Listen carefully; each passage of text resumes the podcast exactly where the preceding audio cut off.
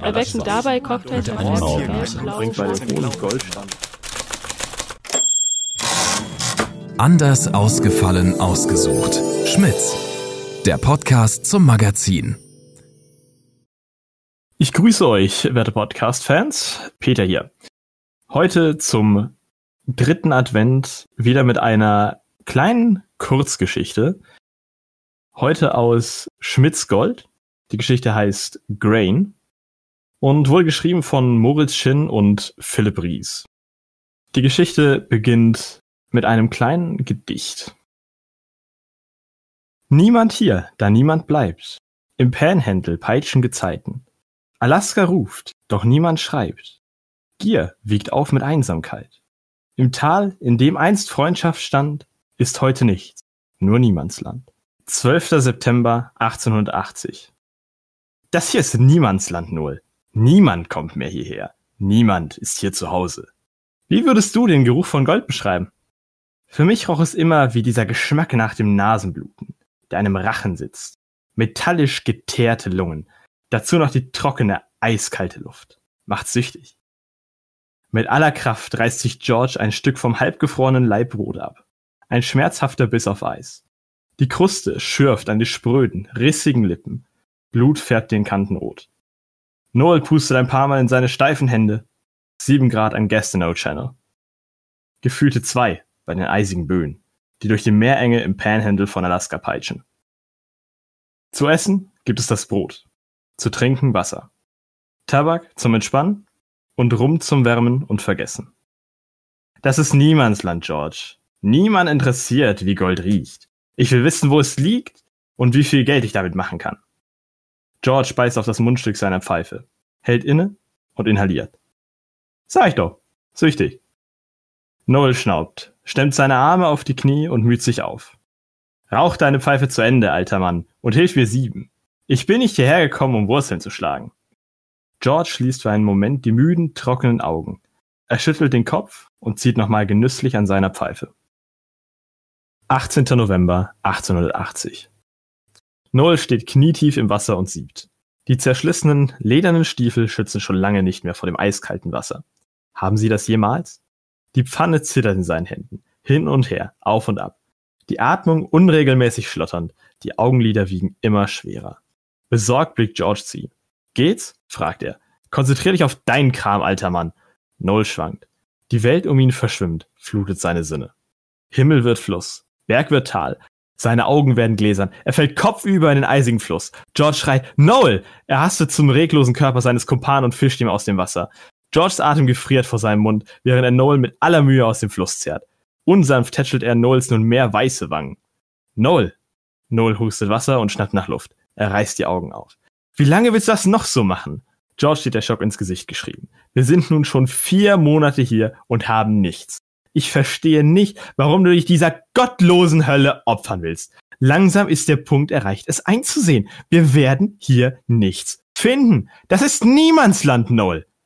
Noel starrt abwesend auf den Fluss. Hin und wieder schickt die Kälte einen Ruck durch seinen Körper. Seine Atmung stabilisiert sich langsam. Er atmet tief durch. Kurz vor seinem Tod forderte Vater ein Versprechen von mir. Er erzählte mir von diesem Ort. Im Gegenzug sollte ich nicht aufgeben, bis ich finde, wonach er suchte wonach ich heute suche. Er glaubte an diesen Ort, George. Er glaubte an sein Geheimnis, an Durchhaltevermögen und Fleiß. Aufgeben war keine Option für ihn. Hilf mir, George. Oder geh. George verzieht keine Miene. Für einen Moment herrscht absolute Stille. Ich mochte deinen alten Herrn Noel. Und ich mag dich. Nur manchmal wünschte ich mir, dass du erkennst, wenn du dich wie ein Narr benimmst. Noel blickt in die Ferne. George klopft ihm auf die Schulter. Du musst raus aus den Klamotten, bevor du weiter auskühlst. Leg dich ans Feuer. Ruh dich aus. Ich siebe weiter. Schlagartig reißt Noel die Augen auf. Geblendet vom gleißenden Licht, das sich an den schneebedeckten Berghängen bricht, hält er eine Hand schützend vor seine Augen. Er ist schweißgebadet. Die Scheite im Lagerfeuer neben ihm glimmen noch schwach. Noel versucht sich zu orientieren, sieht sich hektisch um. Sein Blick erstarrt. George. Das Wasser bis zu den Hüften, die Pfeife im Mundwinkel hängend. Apathisch, regungslos. Noel schnellt blitzartig hoch. Die Decke, die seinen Körper warm hielt, fällt. In Lumpen steht er da, in einer verdreckten, ehemals weißen Baumwollhose. Gerade als er George zurufen will, beobachtet er etwas. Ein gelblicher Schimmer blitzt ihm aus Georges Hosentasche entgegen. Ein Glänzen wie von Gold. Noel ballt seine Fäuste und rennt los. Er stürzt sich auf George und reißt ihn ins Wasser. Jetzt ergibt alles Sinn, alter Mann. Jetzt ist mir klar, wieso wir seit Monaten nichts finden, du elender Dieb. Was? Wovon sprichst du, Junge? George keucht und versucht sich zu wehren. Noel will nichts hören. Voller Wut drückt er Georges Kopf unter Wasser. George schlägt wild um sich. Immer weniger Luftblasen steigen auf. Wie im Wahn drückt Noel ihn weiter unter Wasser. Dieb! Dieb! Dieb! Brüllt er. Das ist mein Gold! Wie viel hast du dir schon eingeschoben? Ich wusste, du wirst mir eines Tages in den Rücken fallen, alter Freund! Da reißt Noel George wieder aus dem Wasser. Er hustet, spuckt und ringt nach Luft. Du bist verrückt geworden! Lass mich los! Noel drückt George wieder unter Wasser. Die kalte Gischt färbt Noels Arme ein sattes Rot. Sein Blick wird Eis. George tritt unter Wasser um sich. Er landet einen Schlag in Noels Gemächt. Noel lässt endlich von George ab und kippt hinten über. George schreit, was ist los mit dir? Ich wäre beinahe ersoffen! Noel bricht in Tränen aus. Er brüllt hysterisch. Und was soll dann der Nugget in deiner Tasche? Du Verräter! Nugget? Wovon sprichst du? George greift in seine Tasche und holt eine goldene Taschenuhr hervor. Meinst du die? Nein, was? Noel fällt George um die Hüften und tastet ihn unglaublich ab. Wo ist der? George schüttelt den Kopf, packt Noel am Oberarm und schleift ihn ans matschige Ufer. Das ist Niemandsland, Noel. Niemand will etwas von dir. 3. Dezember 1880. Noel und George reden nicht mehr miteinander. Das Schweigen passend zur Ödnis. Gestern gingen George drei Biber in die Falle. Zum Abendbrot gab es Fleisch. George sieht jetzt nahezu immer 25 Fuß flussabwärts von Noel. Manchmal möchte Noel sich bei ihm entschuldigen, verwirft den Gedanken dann wieder. So auch heute. Er blickt auf den Flussgrund und siebt weiter. Eine schweißtreibende Arbeit, trotz des Windes, des kalten Wassers, der Temperaturen unter dem Gefrierpunkt. Ein Blitzen. Irgendetwas dort unten bricht das Sonnenlicht anders als sonst.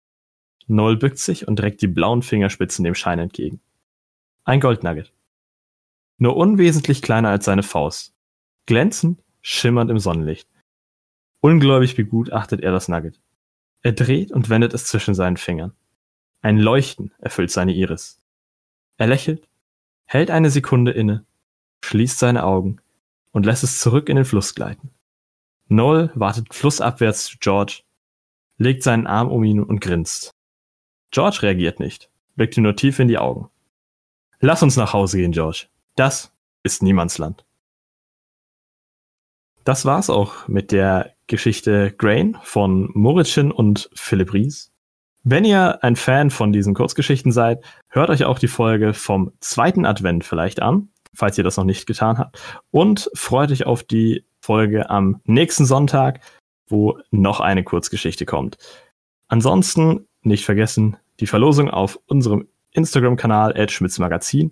In dem Sinne, ich verabschiede mich, euer Peter. Anders. Ausgefallen, ausgesucht. Schmitz.